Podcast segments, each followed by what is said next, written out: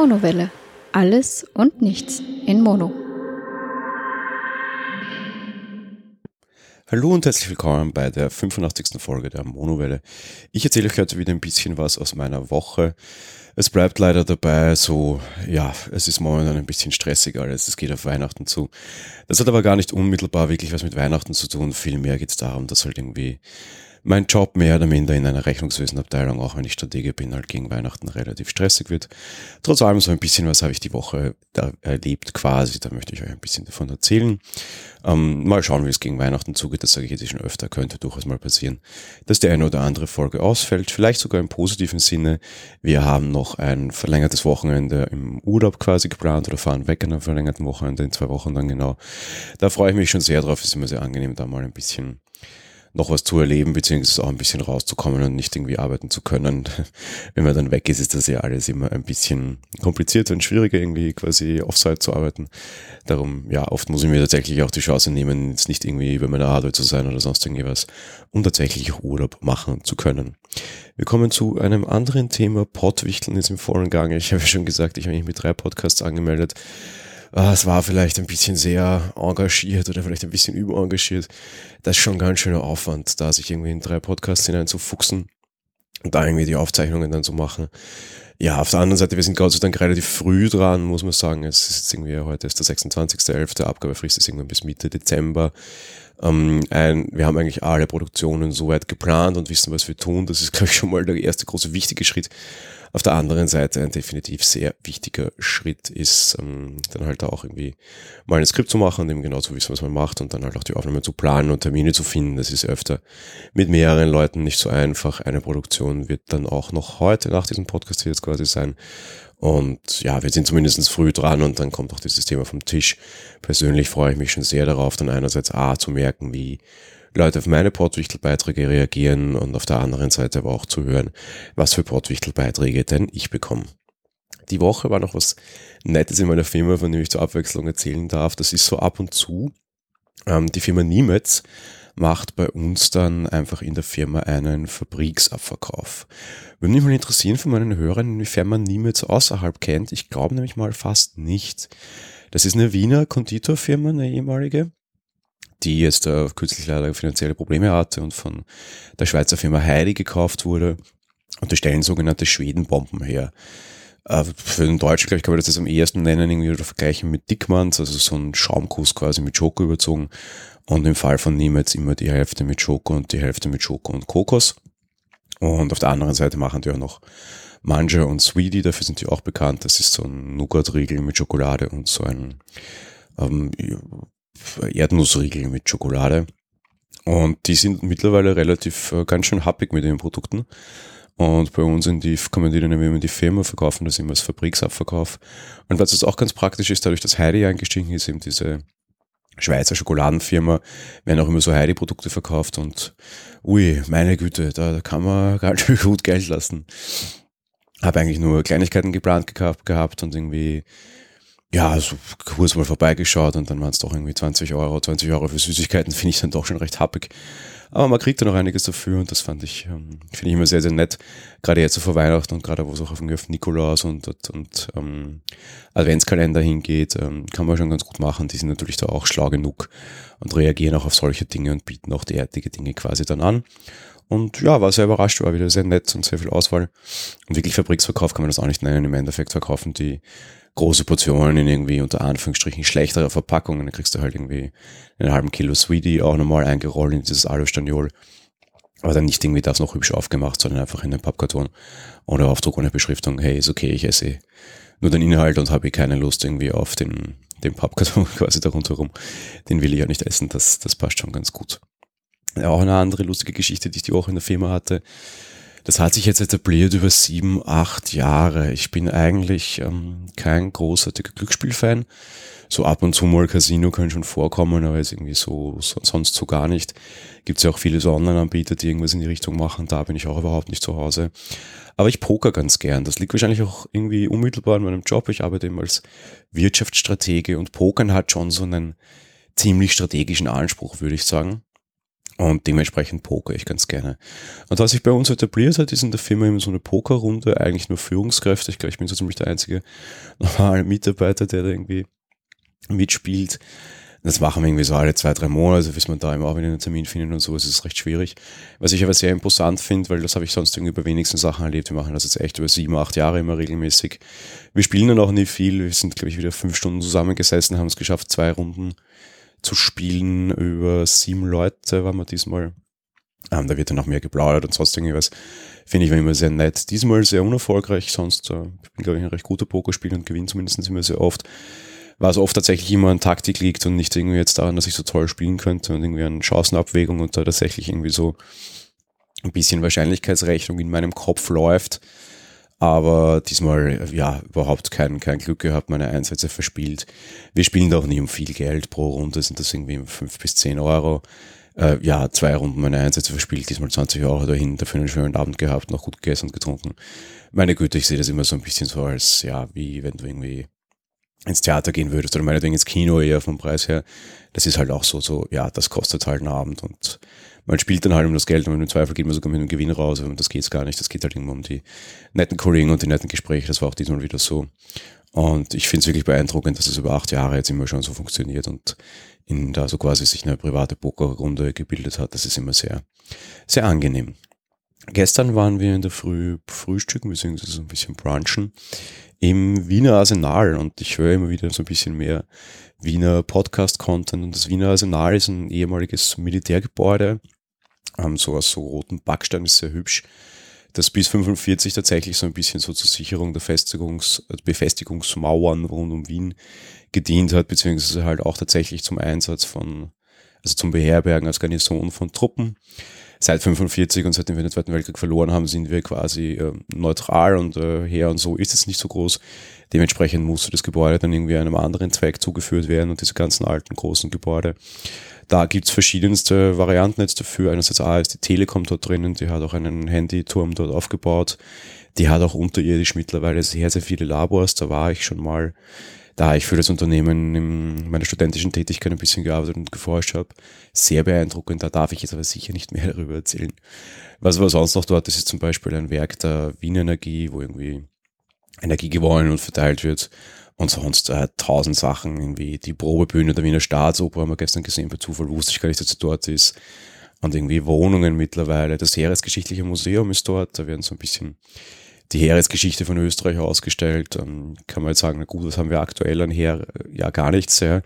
Aber Heergeschichte haben wir natürlich recht viel und unter den Habsburgern war natürlich da auch äh, sehr viel Militär im Einsatz. Und da gibt es einfach noch unheimlich viel so alte äh, Devotionalien, sage ich jetzt mal fast. Ja. Also auch sehr viel irgendwie alte Uniformen und so. Also wirklich sehr schön waren wir irgendwie vor zwei Jahren das letzte Mal. Kann man sich schon angucken. Leider auch so eines der bescheuerten Museen, wo du nicht fotografieren darfst. Oder eine Fotografielizenz extra kaufen musst, finde ich wirklich ekelhaft. Ja, aber kann man auch nicht ändern. Ansonsten, ja, halt immer ein paar Lokale. Eins bei einem Tennisplatz, wo so ein, so ein lustiges, aufblasbares Kuppelzelt drüber gespannt war, damit die Leute nicht im Freien spielen müssen. Dort hatten wir irgendwie so eine Gutscheine von Daily Deal, war gestern dort frühstücken. War ganz nett. Ähm, eigentlich war aber nicht der Hauptgrund, dass wir dort frühstücken wollten, sondern dass wir generell schon vorhatten, dort so im Dezember hinzufahren, weil gleich in der Nähe ist auch das Schloss Belvedere. Belvedere kommt meines Wissens nach der Name irgendwie aus dem Italienischen und heißt Schöner Blick. Das stimmt auch. Das ist ein Schloss, das für Prinz Eugen gebaut wurde und das von dem ansteigenden Wiener Hügel Richtung Hauptbahnhof quasi ähm, ja, so ziemlich die ganze Stadt überblickt, wäre jetzt übertrieben, aber zumindest auf den, auf den ersten Bezirk sehr gut herabblickt und man den Stephansdom sehr schön unter Anführungsstrichen von oben sehen kann. Recht schönes, relativ neues, das ist irgendwie 17. bis 18. Jahrhundert im Vergleich zu unseren anderen Schlössern, modernes Schloss, wo man ganz gut gucken kann. So generell werden die auch aufgemacht, damit sich die Leute das besichtigen können. Zahlt man noch ganz schön happig Eintritt. Interessiert mich gar nicht. Der Garten ist generell offen. Blick gestern eher schwierig, war sehr neblig. Aber was es dort halt auch gibt, ist ein wirklich schöner Weihnachts- bzw. halt Adventsmarkt und den wollten wir endlich mal besuchen. Seit fünf Jahren ist der Stefan in Wien und wir haben es irgendwie noch nie geschafft, dorthin zu gehen. Jetzt haben wir es endlich mal geschafft und uns angeguckt. Netter kleiner Markt, nette Stimmung. Generell muss ich sagen, stelle ich so ein bisschen fest. Ich bin recht überrascht. Ich habe ja letzte Woche auch noch so ein bisschen gemotzt und gerannt, also unter Anführungsstrichen. als ich es irgendwie komisch finde, zur jetzigen Zeit schon auf Weihnachtsmärkte zu gehen und mir irgendwie so im November Weihnachtsmärkte anzutun, dass ich der Privaten nie auf die Idee gekommen wäre. Vielleicht ist das ein Irrglaube, vielleicht wäre das immer schon eine coole Idee gewesen, weil jetzt aktuell ist wirklich wenig los und du kommst irgendwie sehr, sehr schön in Weihnachtsstimmung. Ich glaube, ich habe jetzt am 26. November mehr Weihnachtsstimmung als letztes Jahr am 23.12. Was vielleicht einerseits A an den Weihnachtsmärkten liegt oder aber B, dass mir diese Weihnachtsmärkte diesmal ausnahmsweise nicht auf den Keks gehen quasi. Von daher eigentlich gar keine so blöde Idee weil es einfach wirklich wenig los ist und du das Ganze noch irgendwie sehr genießen kannst. Das konnte ich halt irgendwie, das kann ich halt sonst irgendwie sehr selten, weil halt wirklich immer die Hölle los ist. Und diesmal so 26. November, ich muss echt sagen, ich habe so ein bisschen Weihnachtsstimmung. Ne? Finde ich überraschend. Ich freue mich schon sehr und bin so ein bisschen auf Winter und muckelig und kuscheln und Ding. Kommt vielleicht auch ein bisschen vom Pottwichteln, da ich da jetzt Weihnachtsfilme gucken musste. Als einziger kleiner Spoiler und das ist noch immer kein Verrat, weil vielen Podcasts sind es viele. Aber ja, war, bin, bin sehr überrascht. Nächstes Jahr, glaube ich, werde ich das tatsächlich auch aus eigenem Antrieb freiwillig tun. Stichwort Weihnachten, ja. Die Weihnachtszeit hat offiziell begonnen. Das liegt jetzt nicht daran, dass jetzt überall Schokonikolaus und so zu kaufen sind. Das ist zu der Zeit ja auch okay. Ein bisschen über eine Woche ist ja schon Nikolaus. Sondern das liegt ja jetzt daran, dass diesen Donnerstag Thanksgiving war und am Freitag war, die meisten, wenigsten von euch werden es mitbekommen haben, der Black Friday. Black Friday, was ist das eigentlich? Ich glaube, viele Leute wissen das gar nicht. Es ist eben tatsächlich an die USA angelehnt, der erste Tag nach Thanksgiving, der Auftakt des Weihnachtsgeschäfts, wo es immer dann so heißt, ja, der, der Traum jeder Hausfrau, das ist natürlich jetzt sehr sexistisch, aber das ist nun die Überlieferung, ist es an diesem einen Tag mit super tollen Angeboten bereits den ganzen Weihnachtseinkauf am ersten Tag zu erledigen und dann keinen Stress mehr Richtung Weihnachten zu haben.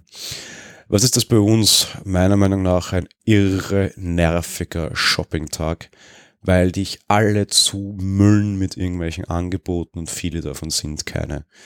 Ganz vorneweg natürlich Amazon, die machen das schon die ganze Woche, die werden das auch die nächste Woche wieder machen. Am Montag ist der Cyber Monday. Da geht es dann weiter. Und es wird dann sicher wieder Weihnachtsangebote geben, jeden Tag, Woche für Woche bis hin zu Weihnachten. Super, super tolle Angebote. Hauptproblem in der ganzen Sache, wirklich gut sind die Angebote oft nicht. Ab und zu sind schon gute Angebote dabei, da kann man nichts sagen. Ich bin aber sehr überrascht. Ich war heuer sehr sparsam und sehr wenig dafür gemacht. Ich habe mich schon dafür interessiert und ich muss jetzt schon sagen, dass ich mir die Angebote alle durchgesehen habe. Habe mich durch 600 Seiten Amazon alleine am Freitag gewühlt und geschaut. Aber ich weiß nicht, vielleicht bin ich jetzt einfach echt irgendwie älter und die Ruhe breitet sich aus oder irgendwie das Glück da schon sehr viel zu haben. Äh, fühlt sich irgendwie komisch an zu sagen, ja, ich habe in der Kategorie schon was, ich habe schon was, ich habe schon was, ich habe schon was, ich bin eigentlich froh, ich bin ausgestattet. Ach meine Güte, ich brauche da gar nicht so viel ist schon sehr, sehr, sehr angenehm, das Ganze. Bisschen was gekauft habe ich doch, weiß ich was, eine Box von Libratono zum Beispiel, weil ich so eine mobile Airplay-Box haben wollte.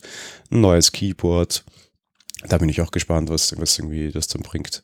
Aber irgendwie keine, keine großartigen Dinge. Halt so ein bisschen, ja, Amazon auch immer ganz gut so Kosmetikzeugs. Irgendwie, weiß ich was, Deos, Duschbäder oder sowas. Aber eigentlich relativ viel Sachen des täglichen Bedarfs, sonst irgendwie nichts Großartiges war ich auch so überrascht und eigentlich dann sehr froh und irgendwie gehen wir das Ganze schon auf den Keks und das wird die nächsten Wochen sicherlich noch wesentlich schlimmer werden dann das Ganze.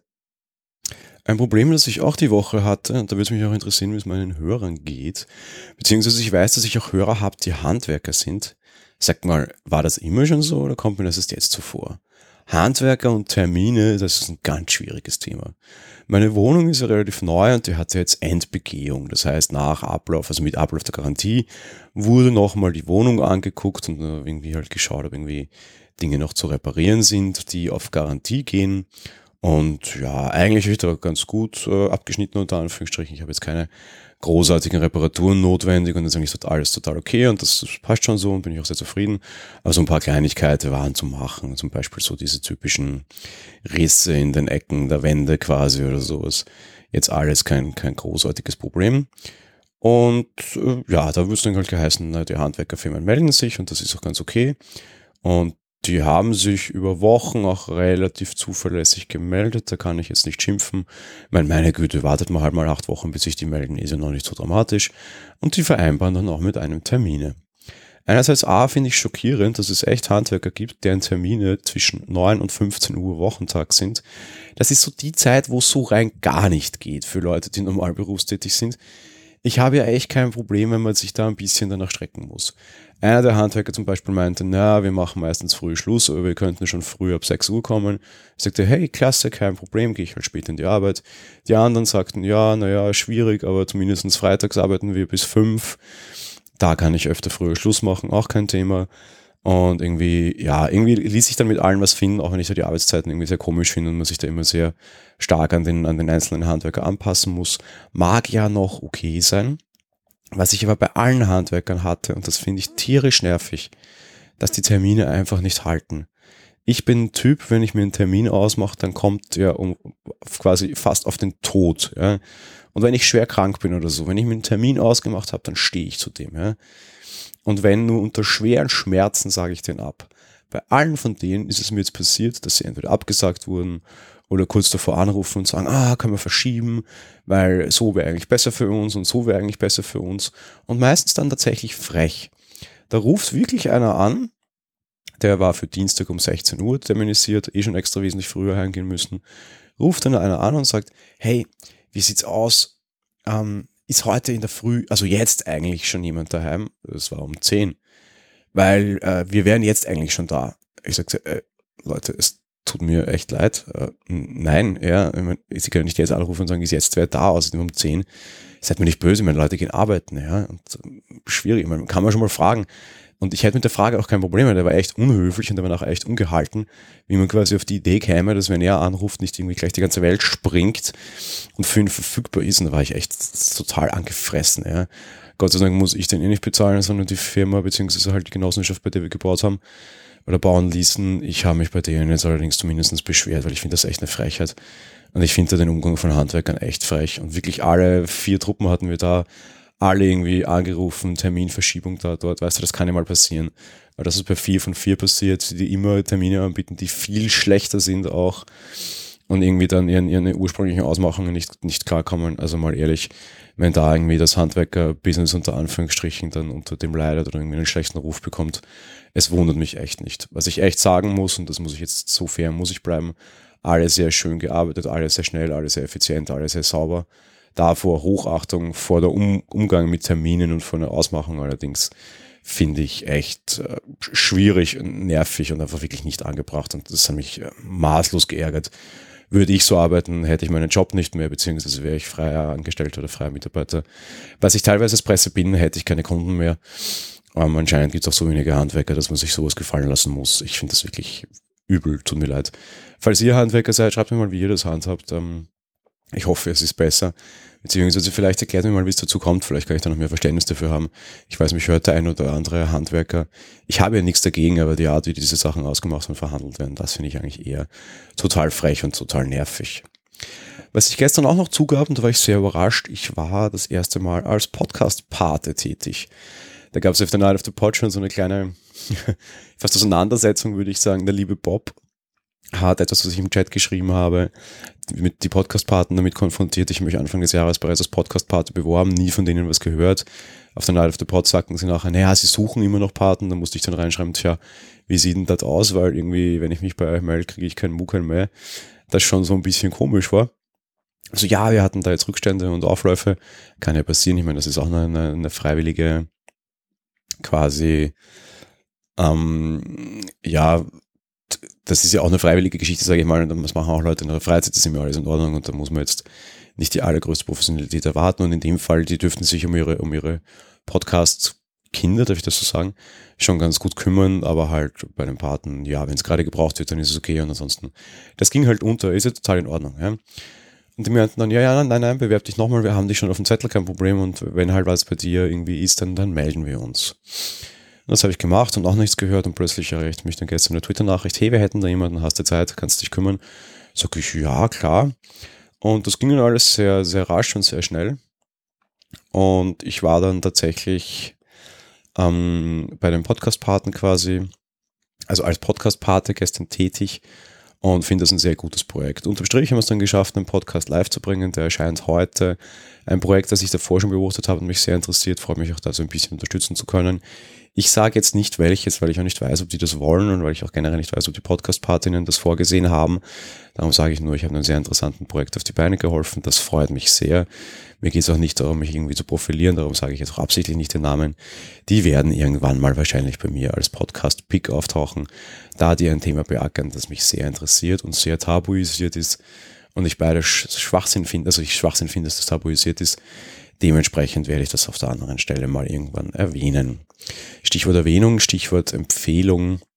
Ich will heute einen anderen Podcast empfehlen, den ich schon sehr lange und sehr gerne höre, was die Hörgewohnheiten betrifft. Immer dann, wenn eine neue Folge da ist, wandert die sofort ins Upnext und ist immer die nächste Folge, die ich höre. Sagt ja auch immer, ich werde auch meine quasi Hörgewohnheiten erwähnen. Ähm, was ist das für ein Podcast? Lutsch mich rund und nenn mich Bärbel. Wer das jetzt schon kennt, weiß, wer es ist. Ansonsten der Podcast selbst heißt Streter Bender Streberg. Das sind drei, ja, so eine Mischung. Synchron Synchronsprecher, Comedians, Autoren. Also drei Leute, die irgendwie im Umfeld von Film und Literatur tätig sind, die gemeinsam einen Podcast machen, der sich auch sehr viel mit so popkulturellen Themen beziehungsweise mit Themen aus der Nerdkultur, wie sie selbst sagen, beschäftigen, wo es sehr viel auch um Filme geht, was mir sehr gut gefällt und die Leute haben halt einfach Ahnung von dem Thema und das gefällt mir sehr, sehr gut und ich höre denen sehr, sehr gerne zu. Und warum empfehle ich die jetzt? Ich hatte da letzte Folge tatsächlich, einen, hatten sie einen sehr schönen Teil drin, der mir extrem gut gefiel. Da ging es nämlich um MeToo und um diese ganze äh, Geschichte, die halt vor allem auch in der Filmbranche passiert ist, rund um Harvey Weinstein und Kevin Spacey. Und die Meinung der Jungs gefiel mir da extrem gut dazu. Auch die Auseinandersetzung mit sich selbst. Äh, irgendwie hat das bei mir eben auch diese, diese Auseinandersetzung mit mir und meinem Umgang mit Frauen ein bisschen ausgelöst und mit dem Thema ausgelöst.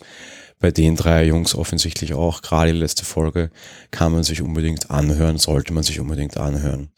Natürlich ist der Podcast verlinkt, auch die letzte Folge nochmal extra, da eben die für mich so, ein, so eine kleine Perle unter Anführungsstrichen war.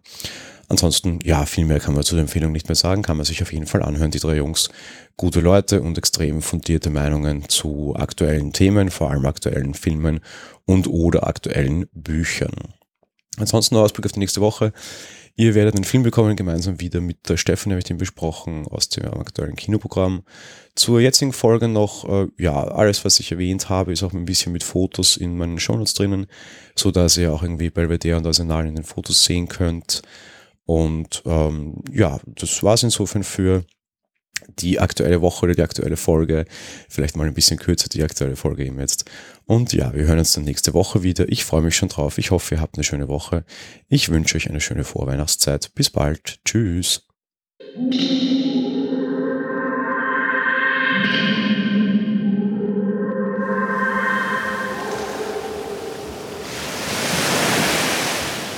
Monowelle ist ein kostenloser und privater Podcast von Jan Gruber. Mehr Informationen dazu findet ihr unter www.monowelle.at. Abonniert den Podcast mit iTunes oder dem Podcatcher eurer Wahl. Wir freuen uns über Kommentare auf der Webseite, Audiokommentare, Empfehlungen oder gar Bewertungen bei iTunes.